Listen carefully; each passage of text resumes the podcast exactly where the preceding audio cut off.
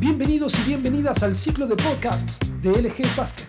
Los entrenadores Juan Lofrano y Pablo Shenga desarrollan temas relacionados al minibásquet y la iniciación deportiva. Reflexiones sobre el presente y el futuro del deporte. Un espacio para compartir conocimientos y experiencias. Seguidos en basketlg.com.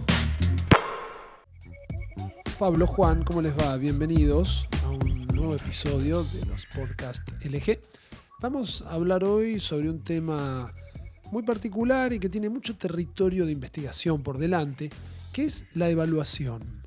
Desde su punto de vista, ¿qué lugar ocupa la evaluación en el mini básquet? Hola Agus, hola Pablo.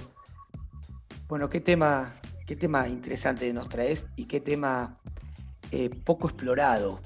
Creo que que acá hay que jugar con qué lugar ocupa y qué lugar debería ocupar, ¿no? Si nosotros rompemos eh, nuestra tarea a la hora de enseñar, vamos a encontrar tres grandes momentos, ¿no? El, antes de un proceso educativo, el durante y el después. Creo que en el, en el antes los, los formadores estamos buscándole la vuelta y, todos tenemos absolutamente incorporado la importancia de planificar se puede dar en mayor o en menor medida, con formatos más amigables, menos amigables, con formatos más carga pública y con formatos más eh, llenos de significatividad. Pero ahí vamos. Todo el mundo sabe que, si yo planifico, puedo encarar mi, práctica, mi sesión, mi clase eh, con, un buen respaldo. Creo que en el terreno que más se ha avanzado en estos últimos años ha sido en el durante.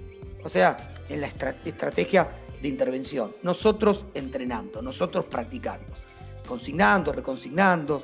Algunos estaremos más cerca de, la resolución de problemas, otros estarán más cerca de la pedagogía del drill. Pero en cuanto a las estrategias de intervención, se ha evolucionado claramente. Y después viene el tercer momento, el después, este de evaluar, que a veces es después al final y se convierte en el, inicio del, próximo eh, proceso, pero digo, nos cuesta mucho la, evaluación es como que es una dimensión que descansa en la formalidad de la educación y parece que la evaluación es exclusiva de la escuela. Y en la escuela también tiene eh, vida propia y tiene, tiene aciertos y desaciertos y tiene patologías y tiene sesgos.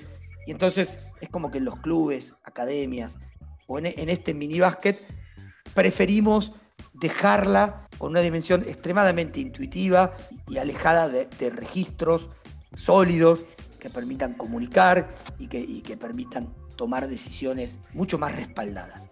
Así que creo que es un, tema a explorar, hay que animarse, hay que tomar coraje, alejarnos de alguna concepción cercana a la calificación, pero sí hay que abordar el tema. Decime, Pablo, ¿por dónde irías vos? Sí, yo creo que evaluar en el minibásquet se evalúa siempre. Lo que no pasa muy seguido es explicitar la evaluación. Cuando me refiero a evaluar, a, explicitar la evaluación, me refiero a buscar el instrumento adecuado para evaluar lo que queremos evaluar, establecer a través de qué indicadores de avance vamos a evaluar y cómo lo vamos a medir, qué escalas de medición van a hacer a esa evaluación más confiable, para que esa evaluación eh, no esté sesgada por el evaluador. Si yo trabajo en equipo con Agustín o con vos en un equipo de minibásquet y digo, bueno, a ver, tiene que haber un criterio, ¿no? No, no puede ser solamente el ojo del entrenador o de la entrenadora de minibásquet. Me parece que tenemos que poder sistematizar un protocolo que esté compuesto por una serie de instrumentos con indicadores y con escalas claras. Porque vos hablabas de planificación recién y otra tendencia también que hay en el, último tiempo es la planeación invertida. Es partir desde la evaluación para realizar un diagnóstico y para mejorar la enseñanza, que en definitiva es para lo único que sirve la evaluación. La evaluación sirve para mejorar la enseñanza. Pasa que hay un imaginario social de la evaluación muy vinculado solamente a la calificación muy vinculado al 9, al 10, al muy bien, al bien. Y en realidad, eh, sí, la evaluación es calificación, en realidad es mucho más que la calificación. La evaluación deberían ser datos que a mí me sirvan para tomar decisiones. no debería ser realizada de forma unilateral, es decir, solamente el profe evaluando al jugador o a la jugadora, no creo que sea eh, buena idea. Me parece que también hay que generarle un canal para que el jugador o la jugadora pueda evaluarnos a nosotros o pueda evaluar la práctica. Me parece que también hay que invitar a la coevaluación entre, entre ellos mismos, que la evaluación sea holística, es decir, no solamente evaluar técnicas o tácticas, sino evaluar también los comportamientos, los vínculos, la comprensión del juego, la interpretación de las reglas. Me parece que esos también son factores importantes para, para poder evaluar en un entrenamiento de mini Bien, y como para darle una integración, una síntesis a estos conceptos, creo que, lo que Pablo muy bien explicó eh, se puede resumir en, esta frase, ¿no? que enseñar remite a evaluar y evaluar remite a enseñar.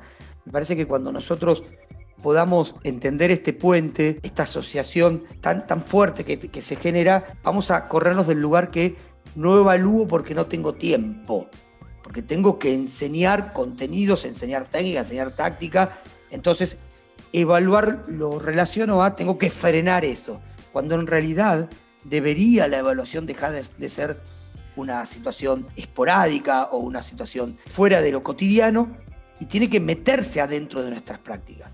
Terminar un entrenamiento y tomar un pequeño registro sobre situaciones grupales que observé, que no siempre tienen una connotación negativa. Puede tener o debería tener, es decir, el grupo ha podido resolver esto, o situaciones particulares de cada jugador o de cada jugadora, eso es evaluar sin tener que salirme de ese proceso, ¿no? A veces una de las grandes patologías que todavía presenta la evaluación es evalúo para descubrir lo que no sabe. Me parece que los invitamos a pararnos absolutamente en la vereda de enfrente. ¿Cómo podemos hacer instrumentos evaluativos ágiles, dinámicos, pertinentes? Esa es la palabra clave. Yo no puedo perder la coherencia con lo que enseñé. Eh, un, vicio que la educación física en la escuela eh, tiene casi en su ADN, ¿no? Hemos propuesto mucho juego, pero cuando hay que cerrar el trimestre contamos abdominales y fuerza de brazos. ¿Por qué mezclamos colores con números? Si mi propuesta de enseñanza tuvo que ver con lo lúdico, debería generar un instrumento que tenga indicadores para poder evaluar el juego, que está lleno de indicadores. Bueno, creo que el que tiene que, que pensar en, en que la evaluación forma parte del proceso y que no tiene que ser un trámite administrativo engorroso, sino que tiene que ser situaciones casi cotidianas que me permiten registrar. Registrar me va a permitir recuperarlo, me va a permitir comunicarlo al resto de mis colegas y tomar decisiones.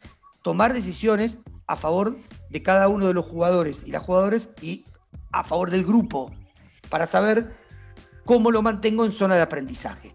No por sospechas, sino por comprobar a partir de instrumentos evaluativos cuidados, probados, ¿sí? Un, interesante, no sé si consejo, pero sí recomendación. Prueben los instrumentos, hagamos trabajos de meta-evaluación. A veces lo que falla es el instrumento, no el jugador o la jugadora. Los estamos evaluando eh, con instrumentos inadecuados.